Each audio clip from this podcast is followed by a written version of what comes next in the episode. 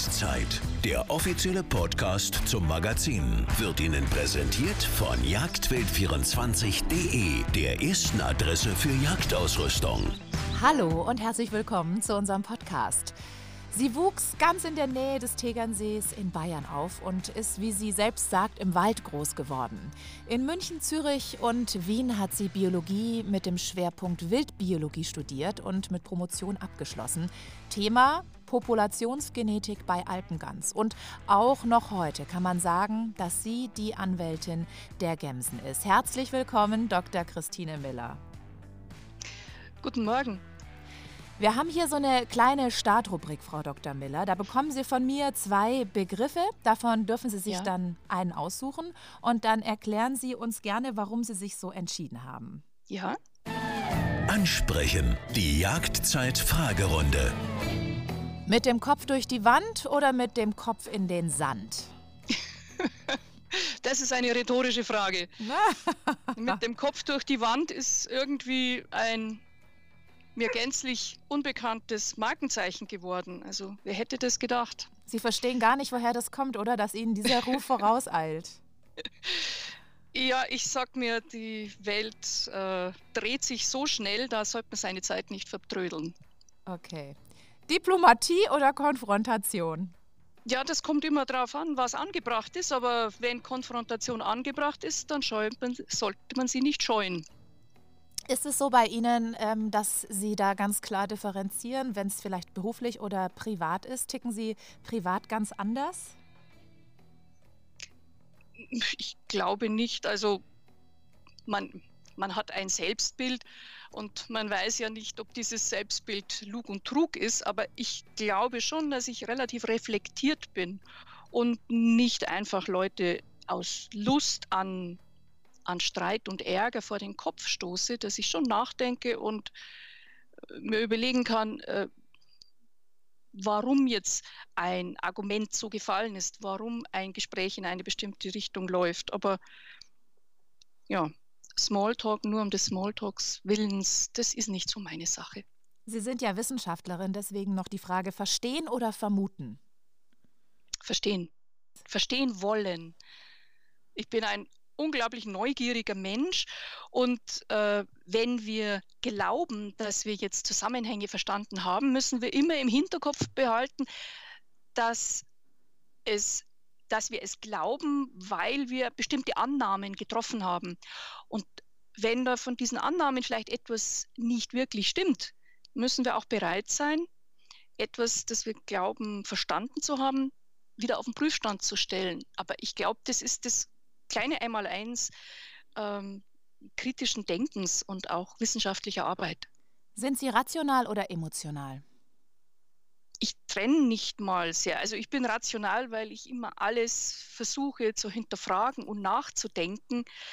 Aber gute Wissenschaftler können nicht so ticken und denken, wenn sie nicht wirklich Leidenschaft für die Fragen hätten die ihnen das Leben stellt und die sie versuchen dann auch mit Leidenschaft zu beantworten. Deswegen gehört diese Freude am Denken auch dazu.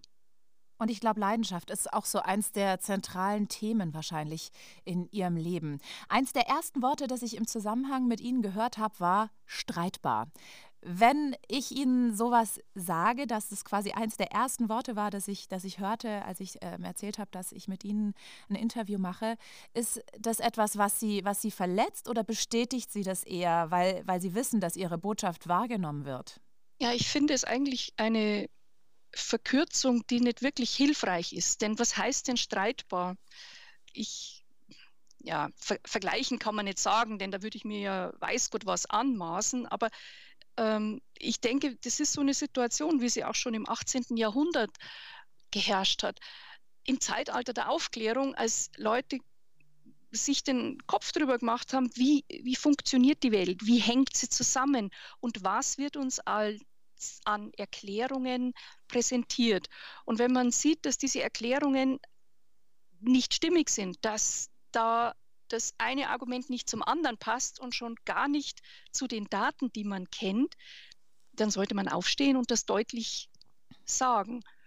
wenn das manche als streitbar einstufen, dann ist es dann ist es halt so. Ich sehe es nicht als streitbar, ich sehe es als diskussionsfreudig an. Und wie gesagt, wir suchen ja alle nach einer Erklärung für das, was wir draußen sehen und für das, was wir mit unserem Handeln ausrichten.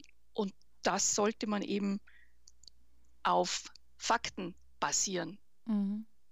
Fakt ist ja, Sie ecken schon an natürlich, ne? mit, mit, ihrer, mit ihrer Forschung, vielleicht auch mit, mit ihrer Art bei Jägern und bei Förstern. Und ich musste so ein bisschen lachen, als ich Ihnen die erste WhatsApp geschrieben habe, weil äh, Ihr Status da ist. Eigentlich wollte ich nett sein.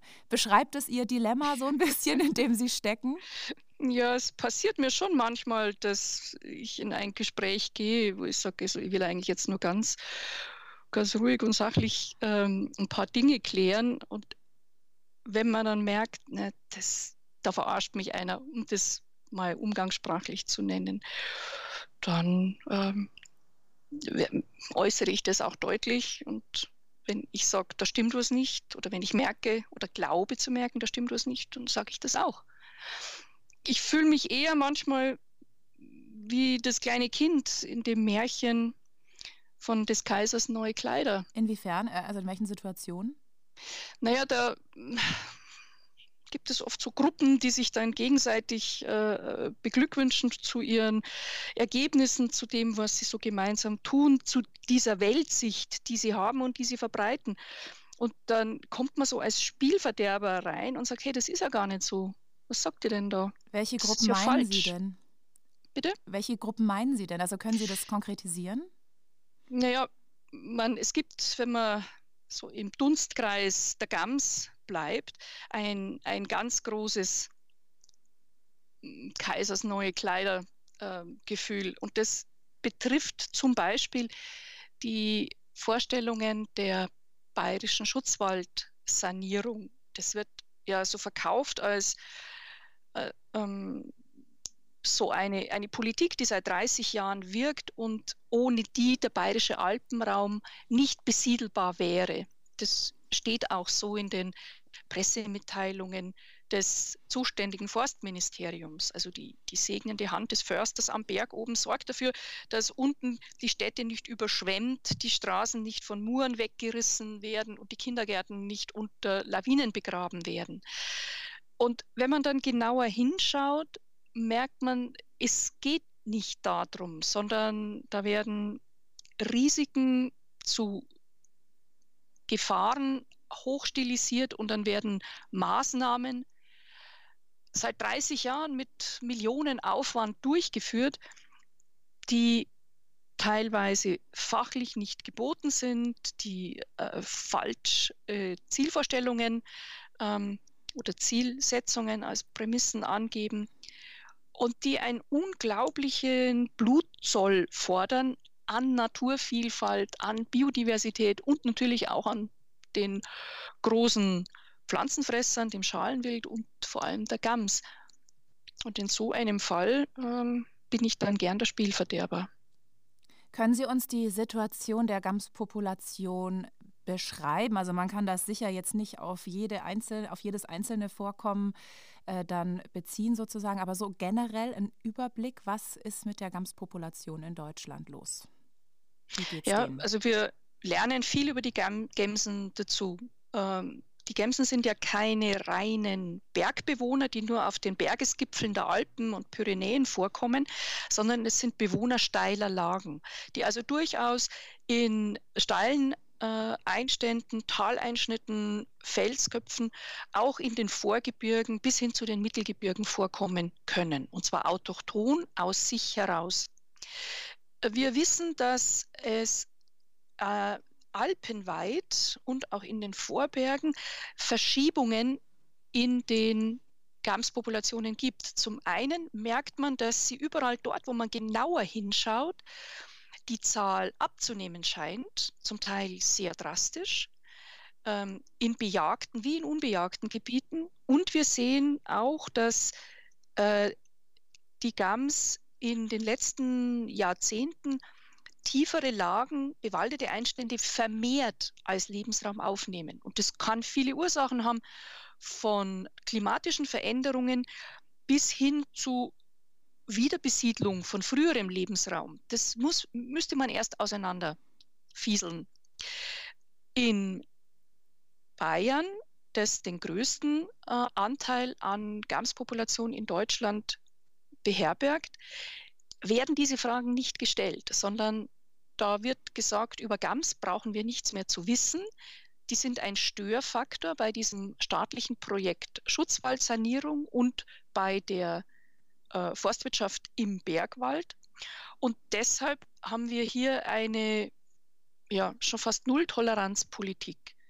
Wir haben große Gebiete, die bevorzugten Wintereinstände, in denen das ganze Jahr hindurch die Gams wie man so schön sagt, letal vergrämt werden sollen.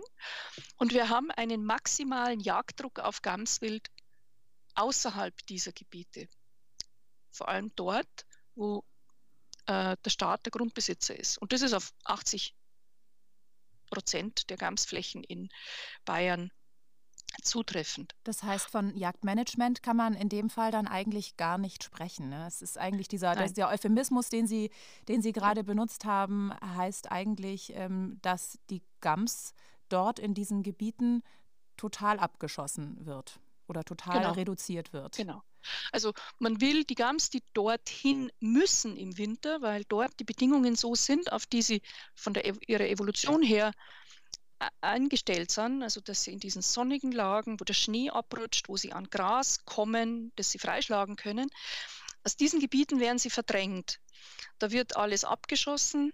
Seit ähm, einigen Jahren gibt es natürlich die Einschränkung, dass mehrjährige Geißen nicht erlegt werden, aber die werden trotzdem diesen Bejagungsstress mitbekommen und ihren Einstand verlegen auf die schattigen Seiten, wo viel Schnee ist, wo sie weniger äh, Winternahrung bekommen, wo sie mehr Energie verbrauchen, um zu überleben und wo auch die Fortbewegung mehr kostet.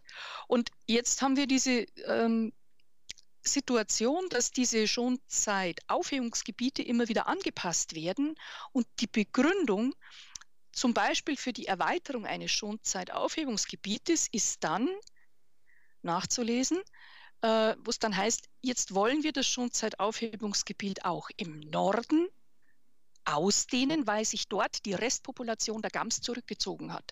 Also wir sprechen hier schon von einem sehr zynischen Ausrottungsprogramm. Äh, Monitoring ist verboten. Also wir dürfen ja. nicht auf die Flächen. Äh, alle Zahlen die jetzt so langsam erhoben werden, sind völlig intransparent, wenn sie denn überhaupt veröffentlicht werden, weil sie nur von der Forstverwaltung erhoben werden. Und äh, also in der Wissenschaft braucht man schon auch ein bisschen ein, ein kritisches Hinterfragen der Methoden und der, okay. Sie sagen ja, das, das wird eigentlich gar nicht zugelassen. Beispielsweise jetzt, wenn man äh, von Ihnen spricht, also es wird gar nicht zugelassen, dass Sie ähm, dort eben dieses Monitoring beispielsweise betreiben. Aber Sie beziehen sich ja in Ihrer Argumentation auch auf, auf Zahlen. Woher nehmen Sie denn Ihre Zahlen? Ja, ja. also äh, wir mussten da praktisch ums Eck forschen. Das Einfachste wäre, und das haben die, die Kollegen auch immer gesagt, ihr Ihr, ihr, sagt, ihr seht weniger Gams, ihr sagt, ihr seht keine alten Gams mehr. Also das sind Warnzeichen dafür, dass sich der Gamsbestand verändert. Warum zählt ihr nicht? Wir haben versucht, ähm, solche äh, Forschungsprojekte zusammen mit Universitäten aufzuziehen. Das wurde dann vom Grundeigentümer oder vom Grundstücksverwalter, nämlich den Bayerischen Staatsforsten, äh, verwehrt. Da hieß es, Forschung auf den Flächen der bayerischen Staatsforsten finden nur statt, wenn es die Leute aus der Staatsforstverwaltung machen, mhm. damit es zielgerichtet wird. Mhm. Also wir, wir können nicht das tun, was simpel, einfach und geboten wäre. Naja, dann äh, müssen wir jetzt ums Eck denken. Das heißt, wir haben Habitateignungsmodellierungen angestellt ich schaue mir die Sterbetafeln der Gams an. Das heißt, ich gehe auf die Pflichthege schauen und kann dort von jeder Gams-Trophäe, die dort gezeigt wird, das Alter erkennen. Es müsste eigentlich sowieso angegeben werden. Ähm, Zahlen werden oft nicht wirklich weitergegeben. Also ich habe dann, als die Hegeschauen noch stattgefunden haben, so bis zu 4000 Gams-Trophäen im Jahr begutachtet. Und das hatten wir jetzt fünf, sechs Jahre hintereinander gemacht. Und das gibt uns dann einen Überblick über, die, über den gestorbenen Anteil mhm. der Population. Und dann machen wir so ein bisschen Undercover-Forschung, indem wir in einige Gebiete dann mit so ganz kleinen Teams reingehen und bestimmte Indikatorzahlen aufnehmen und dann das versuchen zu evaluieren. Im Grunde ist es eigentlich ein Kindergarten, weil ich sage, also man, es kann doch nicht der Staat verbieten, dass die gesetzlich notwendigen Monitoring-Aufgaben auf diese Weise erhoben werden. Aber offensichtlich ist das in Bayern noch so ähm, gewünscht. ja. ja. Ich habe äh, im Vorhinein auch mit einem Jäger gesprochen, der selber Gams in seinem Revier hm. hat. Und der sagte mir, dass er eigentlich so gut wie nicht über den Abschuss reguliert, weil er so viel Fallwild findet. Ja, ja. Äh, ist das etwas, was Sie auch beobachten? Das ist sehr unterschiedlich von Jahr zu Jahr. Ähm, wir sind ja nicht im Hochgebirge, wo wir jedes Jahr extrem strenge Winter erwarten können oder extreme Witterungsverhältnisse im Lebensraum der Gams. Wir können durchaus Jahre haben, wo wir vermutlich wenig Verluste von Gams erwarten. Aber wir haben dazwischen dann wieder Jahre, wo es einen ganz enormen Einbruch gibt. Das ähm, liegt einfach daran, wann wieder die Staulagen kommen und wir dann so Neuschneeansammlungen bekommen. Das kann man ein bisschen also man bekommt so ein bisschen Gespür, wann wir wirklich genauer hinschauen sollten. In den gesetzlichen Vorgaben heißt es deshalb in Bayern, dass die Abschussplanung unter Berücksichtigung der Fallwildverluste stattfinden soll und weil die eben erst im ausgehenden Winter, im Frühjahr ähm, gefunden werden kann, erfolgt die Planung für den Abschuss von GAMS erst im Juli. Mhm. Das hat ähm, bis vor kurzem allerdings niemand berücksichtigt, sondern die Abschusszahlen wurden ohne irgendeine Rückfrage bei der Natur irgendwann im März, April gemacht mit der Begründung, das haben mir dann einige Behörden auch bestätigt, damit die Staatsforst die Staatsforstangestellten bereits ab 1. April in den Schonzellaufhebungsgebieten wieder loslegen können. Wir haben es geschafft, in einigen Landkreisen diese Praxis ein bisschen zu bremsen, aber trotzdem bleibt immer noch das Grundproblem, dass bei der Abschussplanung im Grunde nie danach geschaut wird, was stirbt denn tatsächlich. Wir haben dann im Nachhinein Fallwildverluste aus den offiziellen Statistiken rausgerechnet und geschaut, was mit der Abschussplanung im Folgejagdjahr passiert ist. Und in der Regel sind nach Extremwintern die Abschusszahlen nach oben gegangen. Mhm, das also, heißt eigentlich das Gegenteil, was erforderlich äh, gewesen ja, wäre. Ja. Weil einfach immer mehr gefordert wurde und gefordert mhm. wurde. Wie groß ist denn die Auswirkung beispielsweise auch des Klimawandels auf die ja. Gamswildpopulation? Ja.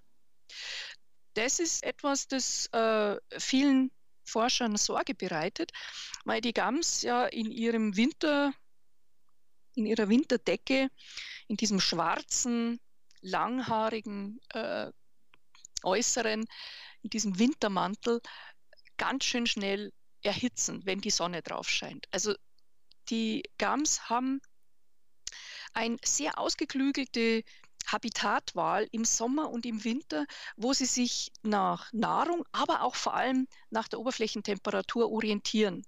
Also schattige Bereiche im Sommer und im Winter wenn es wirklich kalt ist, brauchen sie die sonnigen Hänge. Mhm. Aber im November, wenn sie schon voll schwarz sind mit einer dicken Feistschicht, dann auf einem warmen November-Föhnhang stehen, das können Sie sich auch vorstellen, wenn Sie sich mit äh, Mütze und dicken Wintermantel an einen warmen, heißen Strand stellen. Das ist ziemlich ungemütlich. Und wenn man dann noch eine aufreibende Brumpft erlegen, erledigen muss, mhm. so wie Ende November, Anfang Dezember, dann nimmt die das schon her. Dann, also Klimawandel ist für die Gams sicher ein größeres Problem, auch im Sommer. Weil Sie gerade, weil Sie gerade ja. von der Brunft reden, ähm, mhm. gibt es wissenschaftliche Erkenntnisse, warum die Brunft ja in der Notzeit stattfindet? Das ist ja widersinnig, so, also wenn man das so ganz normal sich mal anhört, klingt das irgendwie äh, komisch. Aber gibt es da wissenschaftliche Erkenntnisse, warum das genau in dieser Zeit stattfindet? Ja, weil das ein Termingeschäft ist. Also die, wann die Brunft stattfindet, ist für jede Tierart eigentlich zweitrangig verglichen mit der Frage, wann denn die Jungen gesetzt werden. Und in einer gut synchronisierten Gamspopulation werden die Jungen zu einem Zeitpunkt gesetzt, wo die Geißen dann das volle, frische Frühjahrsgrün abschöpfen können, um daraus die notwendige energiereiche Milch zu machen. Und das ist auch von den Kollegen sehr äh, detailliert schon untersucht worden.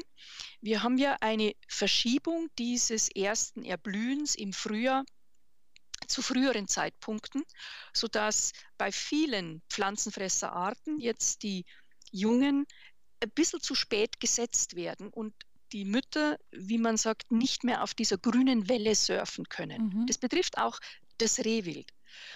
Und jetzt können die Gams ihre Prumpfzeit nicht so wirklich variieren, weil die e-, Embryonalentwicklung ist in jeder Art ziemlich strikt festgelegt durch evolutionäre äh, Vorgaben. Also Ziegen haben eine kürzere Tragzeit, deswegen haben die Steinböcke im Dezember ihre, ihre Prumpft. Ähm, Rotwild hat eine längere Tragzeit, deswegen sind die früher dran. Bei den Gams ist es ebenso ein bisschen kritisch. Sie haben im beginnenden Hochwinter diese Brumpfzeit. Und um sich jetzt da zu schützen, dass die Brumpft nicht so anstrengend wird und die Jungen trotzdem zur richtigen Zeit geboren werden, gesetzt werden, gibt es diese, hm, ja, wie könnte man das nennen, diese, diese ähm, ganz ausgeklügelte hierarchische Sozialbeziehung die Geißen kennen sich sowieso gegen, äh, untereinander. Die wissen, wer ist älter und wer ist hier Chefin.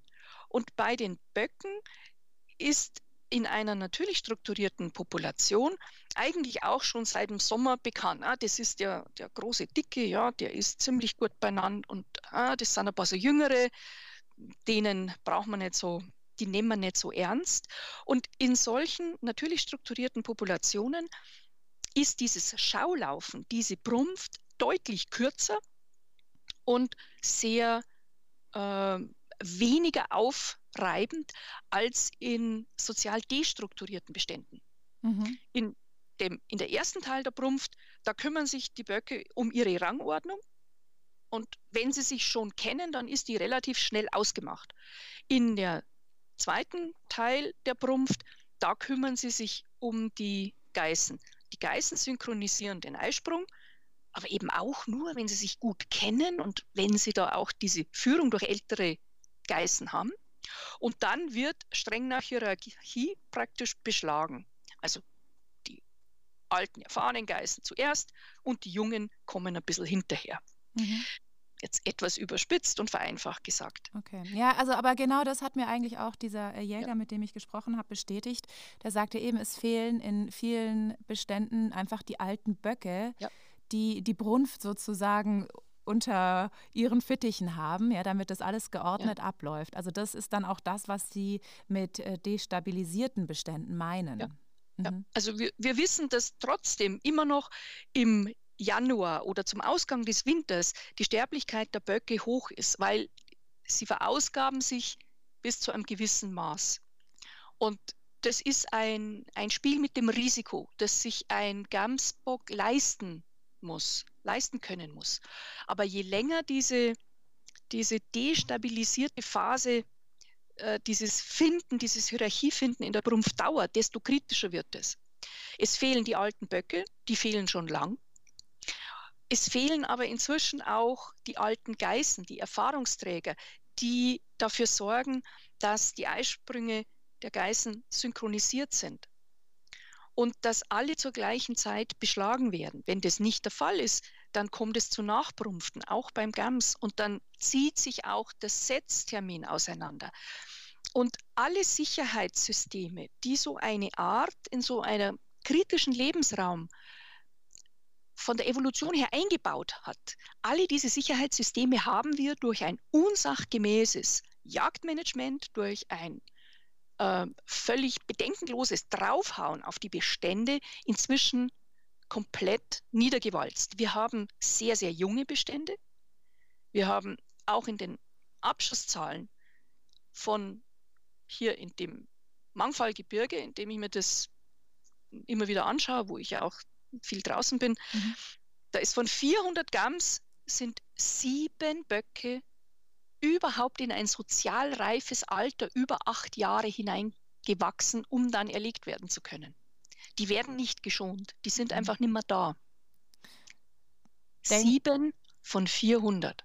Denken Sie, dass das überhaupt reversibel wäre? Mal angenommen, ja. es würde jetzt ein Wechsel stattfinden im, im ja. Management. Also kann sich der Bestand überhaupt wieder erholen oder ist der GAMS irgendwann Geschichte? Also die Gams kann mit Katastrophen wie ähm, einer überbordenden Forstwirtschaft ohne wildbiologischen Kenntnisse auch umgehen. Wir brauchen dazu eine genaue Analyse, wie die lebenden Bestände ausschauen. Wir brauchen Wildruhezonen, wo nicht gejagt wird. Und wir brauchen in einigen Gebieten, das sind sicher auch einige Staatsforstbetriebe dabei, auch einen Jagdstopp. Mhm. Und das, wir haben dazu erst ähm, so einen Vorschlag für Wildruhezonen gemacht. Und das ließe sich leicht umsetzen. Und dann würden wir wahrscheinlich auch innerhalb von fünf, sechs Jahren schon einen Wandel bemerken. Also wir, wir sehen ja auch, wie zum Beispiel Epidemien, wie die Gamsreude, wie sie in äh, manchen Gebieten herrscht oder andere Krankheiten, wie die oft einen Bestand zusammen, zum Zusammenbrechen bringen können. Aber dann ist die Wiederbesiedlungsfähigkeit und die, die Wiederauferstehungsfähigkeit der Gams relativ hoch. Das ist besser als bei anderen Wildarten. Deswegen, wir können sie retten, aber wir sollten nicht mehr zu lange warten. Wie wahrscheinlich ist es denn, dass ähm, die bayerischen Staatsforste ihrer Forderung nachkommen. Ich meine, das sind natürlich die, die die größten Flächen bewirtschaften. Ja, die wären wichtig ja. im Boot zu haben. Naja, ähm, ich meine, das Treiben dieser Verwaltung ist ja nicht durch unsere gesetzlichen Vorgaben gedeckt. Und wir haben mittlerweile schon ähm, deutliche Anzeichen, dass wir das auch durchsetzen können. Mhm. Also wir klagen zum Beispiel als Naturschutzverein, der wir sind, gegen diese Verordnung zur Aufhebung der Schonzeiten in Oberbayern. Da gibt es also eine Verordnung dazu. Äh, wir bereiten gerade auch noch eine andere äh, Klage vor, denn diese, äh, die GAMS sind ja der sichtbare Teil. Das große Sterben im Zuge dieser, dieser forstlichen, dieses forstlichen Vorgehens äh, findet aber auch auf anderen Bereichen statt, denn es werden ja auch ganze Lebensräume äh, kaputt gemacht, indem zum Beispiel geschützte Lebensraumtypen wie lichte Waldtypen ganz gezielt ähm, zerstört werden, indem sie mit Baumschulware von irgendwelchen äh, anderen, äh, dort nicht standortstypischen äh, Pflanzen aufgeforstet werden. und ganze Lebensräume auf die Art und Weise verändert und zerstört werden. Das betrifft Raufußhühner, es mhm. betrifft viele Insektenarten. Und da hat der Europäische Gerichtshof jetzt erst vor ein paar Wochen ein wegweisendes Urteil gesprochen, das uns helfen wird, ähm, dem Recht auch in Deutschland und in Bayern zum Durchbruch zu verhelfen. Mhm. Bin da ganz zuversichtlich. Ja, das gibt auf jeden Fall Hoffnung, was Sie sagen. Haben Sie denn da auch Allianzen dann schmieden können mit anderen Verbänden, Organisationen? Ja, wir sind da eigentlich ähm, immer auf der Suche nach Kooperation. Also ich, ich will, um da zum Anfang zurückzukommen, ich will da nicht einfach nur streiten, sondern äh, wir wollen da gemeinsam arbeiten. Und es gibt viele äh, Vereine und Interessensgruppen, die auch der Meinung sind, unser Umgang mit der Natur und Naturgütern, dazu gehören auch Wildtiere, der ist nicht äh, angemessen einer großen Kulturnation wie mhm. Deutschland. Mhm. Äh, und wir, wir haben also mit vielen kleinen Vereinigungen schon so ähm, gegenseitige Mitgliedschaften, wir unterstützen gegenseitig Initiativen. Ähm, es gibt da eine immer größere Gruppe an Leuten, die sagen, ja, ihr habt ja recht, die Argumente sind auf eurer Seite. Und da ist auch der Tierschutz von Interesse, denn es gibt viele Tierschützer, die jetzt wenig von der Jagd verstehen, weil, das, weil ihnen das einfach fern ist die sich aber für Natur interessieren und für das Wohl von Wildtieren. Und da sind viele sehr ansprechbar dafür, äh, wie man grundsätzlich mit Wildtieren umgeht. Also das müssen nicht ausgesprochene Jagdgegner sein, aber selbst Leute, die sonst gegen die Jagd eingestellt sind, merken, dass es hier eine mhm. wichtige Allianz geben kann zwischen Jägern, die ja ja, die moderne Jäger sind und zwischen Leuten, die sich für Tierschutz interessieren. Ja, wenn ich Ihnen das mit den modernen Jägern noch, noch ausführen darf. Mhm, gerne. Weil es heißt ja immer so, na, die traditionellen Jäger, das ist so, so ein Kampfbegriff, der von der Forstlobby gern gebracht wird. Der, der Trophäenjäger und der, der ähm, traditionelle Jäger. Ich sage das, das ist der moderne Jäger, denn die Jagd hat sich zu Beginn des 20. Jahrhunderts aus dem modernen Naturschutz heraus entwickelt. Da ging es nicht mehr nur darum, rauszugehen und Macht zu, zu demonstrieren, wie in der, in der Barockzeit, oder einfach eine, einem Vergnügen zu frönen oder sich äh, Bewirtschaftungshindernisse vom Hals zu schaffen, wie im 19. Jahrhundert, sondern unsere aktuelle Jagd und auch die aktuelle Jagdgesetzgebung hat sich aus dem Naturschutzgedanken heraus entwickelt. Und moderne Jäger sind ökologische Jäger. Und das sind die, die in den traditionellen Jagdverbänden organisiert sind. Mhm. Wobei ich sagen muss, dass ähm, ich eigentlich jetzt gerade in dem Zusammenhang das Wort Trophäenjäger ähm, auch gut finde, weil im Endeffekt hm. geht es ja darum, den alten reifen Bock ja. zu erlegen, ja. eine tolle Trophäe zu haben und trotzdem dem Bestand sozusagen nicht zu schaden. Gibt es genau. denn, ähm, denn Populationen, ähm, die stabil sind? Ja, die gibt es. Ähm, also in anderen Gebieten des Alpenraums gibt es so kleine Enklaven. Ähm, aber selbst in Gebieten, in denen überhaupt nicht bejagt wird, also in Nationalparken in der Schweiz und in, in Frankreich und in Italien, gibt es langfristige negative Trends. Also wir wissen, es gibt einige Populationen, da haben wir den Anschein, dass die gleich sind, aber so ein intensives Monitoring wird nicht gemacht. Und wir haben langfristige Untersuchungen in unbejagten Populationen, wo wir sehen, hm, da ändert sich was. Woran liegt wir das? Wir wissen die genauen Ursachen noch nicht. Mhm. Aber das ist dann wahrscheinlich schon der, der Freizeitdruck und der Klimawandel, der, der GAMS zusetzt. Der Klimawandel ist wirklich ein ganz wesentlicher Player, vor allem auch im Sommer, weil äh, die Produktivität von den Weideflächen, wo die Gams, äh, gerade die Geißen mit den Kitzen stehen, ein entscheidender Faktor ist, wie stark der Winter auf die Kitze wirken kann. Also wir wissen, dass der Klimawandel sicher eine Rolle spielt. Die Störungen im Winter, aber die Störungen auch im Sommer können eine ganz wesentliche Rolle spielen. Also ähm, das nimmt zu und mhm. es muss genau untersucht werden. Aber was wir auf jeden Fall brauchen, wir müssen hinschauen. Wir müssen hinschauen und diese alten Tugenden, wie sie eigentlich normal bei uns in der Jagd äh, gang und gäbe wären, ein Monitoring zu machen, zu zählen, wie das eigentlich jeder in seinem Bergrevier machen würde. Das müssen wir einfach großflächig haben und wir müssen diese Daten langfristig sichern, wir müssen sie auswerten. Also einfach zählen, hinschauen, wie viel Kitze und Geißen haben wir im Sommer, wie viele Jährlinge stehen im nächsten Sommer dann in diesen Gebieten.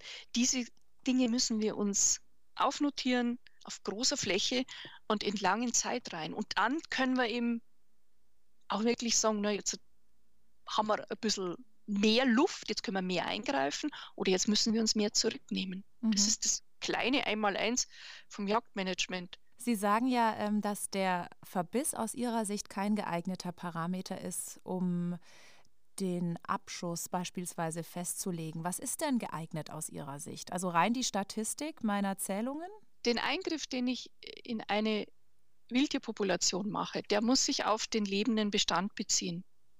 Und er muss das ganze, die ganzen ökosystemaren Beziehungen auch berücksichtigen.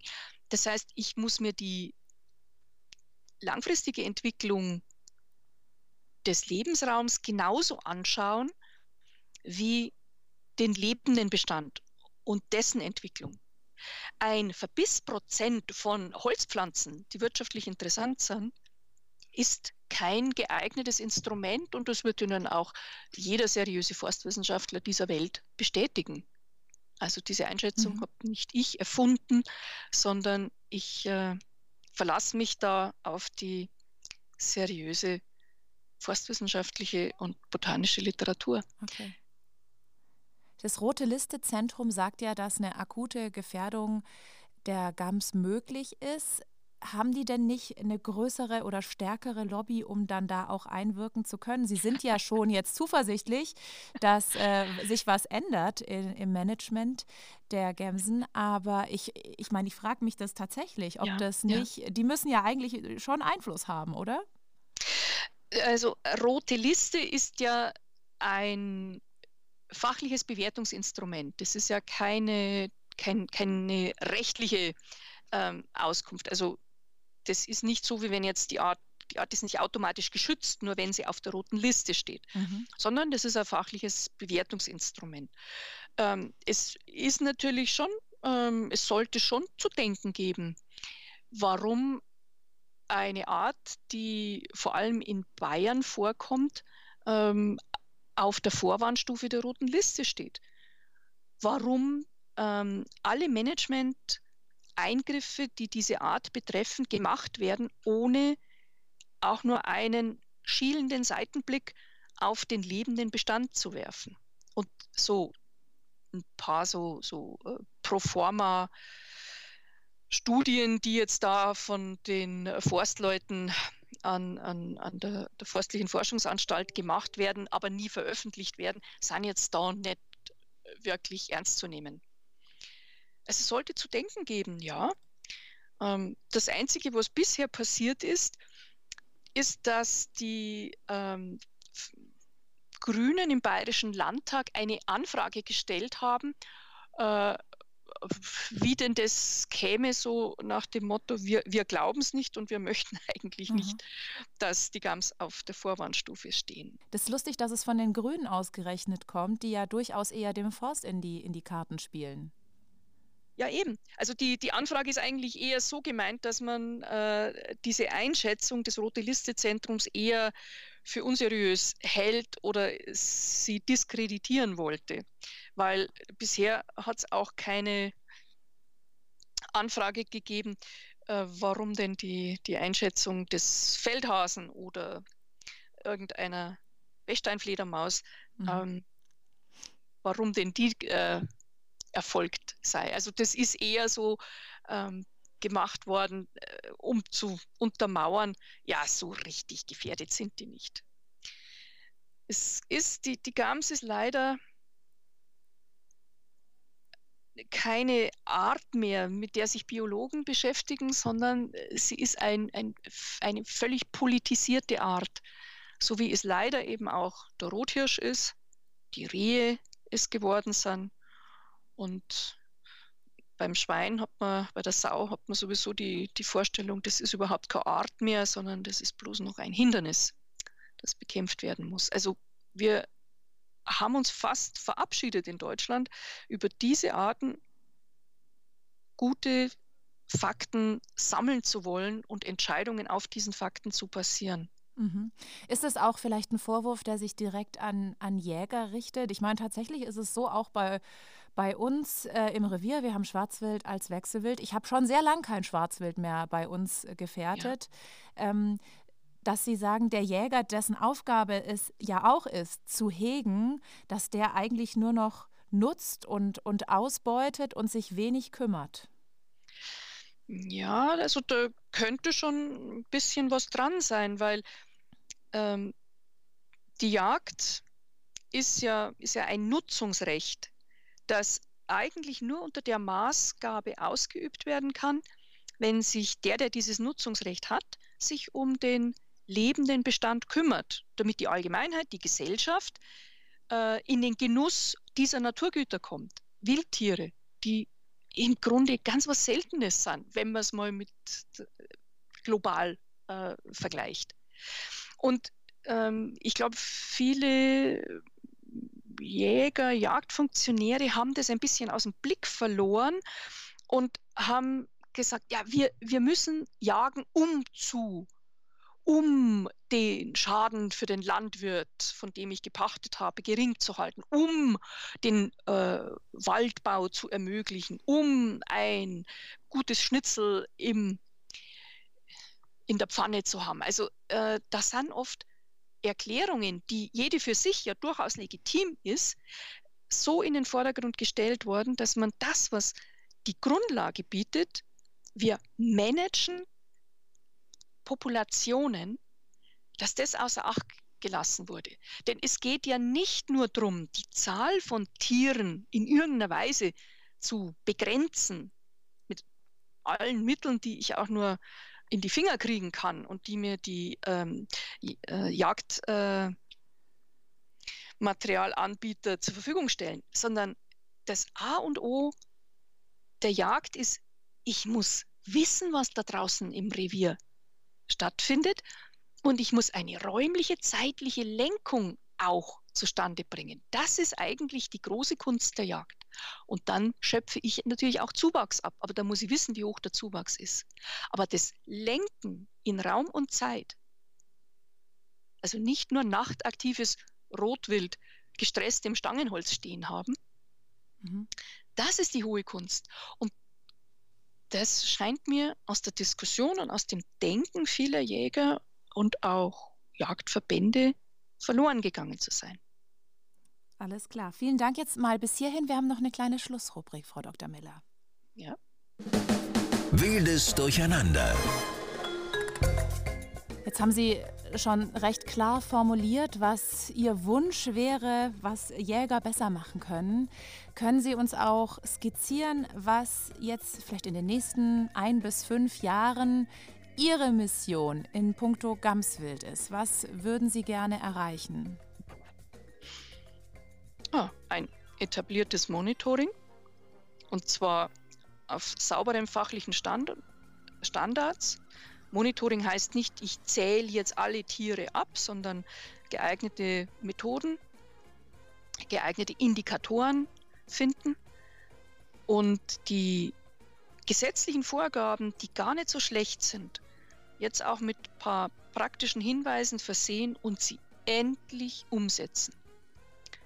Ich würde auch so weit gehen, dass ich das noch selber erreiche, weiß ich nicht, weil das ist eine politische Forderung. Ich würde auf jeden Fall die Jagd und das Jagdmanagement und die Planung der Jagd von der Forstverwaltung trennen. Förster sollen sich um ihre Bäumchen kümmern, aber sie haben genauso viel und wenig äh, zum Wildbestand zu sagen, wie es Landwirte, Spaziergänger, Alpenverein oder andere Naturnutzer haben. Und die Jäger, äh, die sollen äh, anständige Unterstützung bekommen bei ihrem Tun von Leuten, die wissen, wie es geht. Das hat man Berufsjäger und man hat auch entsprechend fachlich ausgebildete Leute, die haben Biologie zum Beispiel studiert, nicht Forst, sondern die haben sich wirklich mit Wildtieren beschäftigt und Berufsjäger. Und die bilden dann das Team, das über Jagdmanagement-Vorgaben dann letztendlich entscheidet, das kontrolliert, umsetzt. Und ja, das geht und das ist kein Angriff auf ein Reviersystem oder ein Jagdsystem, sondern das ist einfach eine andere Verteilung der Gewichte. Alles klar. Vielen herzlichen Dank, Frau Dr. Miller, dass Sie sich Zeit genommen haben heute. Und äh, passen Sie auf sich auf, lassen Sie sich nicht ärgern und machen Sie weiter. ja, danke. ich werde es beherzigen. Falls Sie ein Plus-Abo haben, dann lege ich Ihnen einen Artikel aus Ausgabe 4 ans Herz. Den hat Bertram Graf von Quadt für die Jagdzeit geschrieben. Unter Glasfelder von der Uckermark bis zum Gamsgebirg heißt der Artikel und es ist ein typischer Quad sozusagen. Wenn Sie noch kein Plus-Abo haben, dann ist es also an der Zeit, sich darum zu kümmern. Bleiben Sie gesund. Machen Sie es gut. Tschüss. Das war Jagdzeit, der offizielle Podcast zum Magazin. Jeden zweiten und letzten Mittwoch im Monat. Auf allen gängigen Plattformen und bei Instagram. Wurde Ihnen präsentiert von jagdwild24.de, der ersten Adresse für Jagdausrüstung.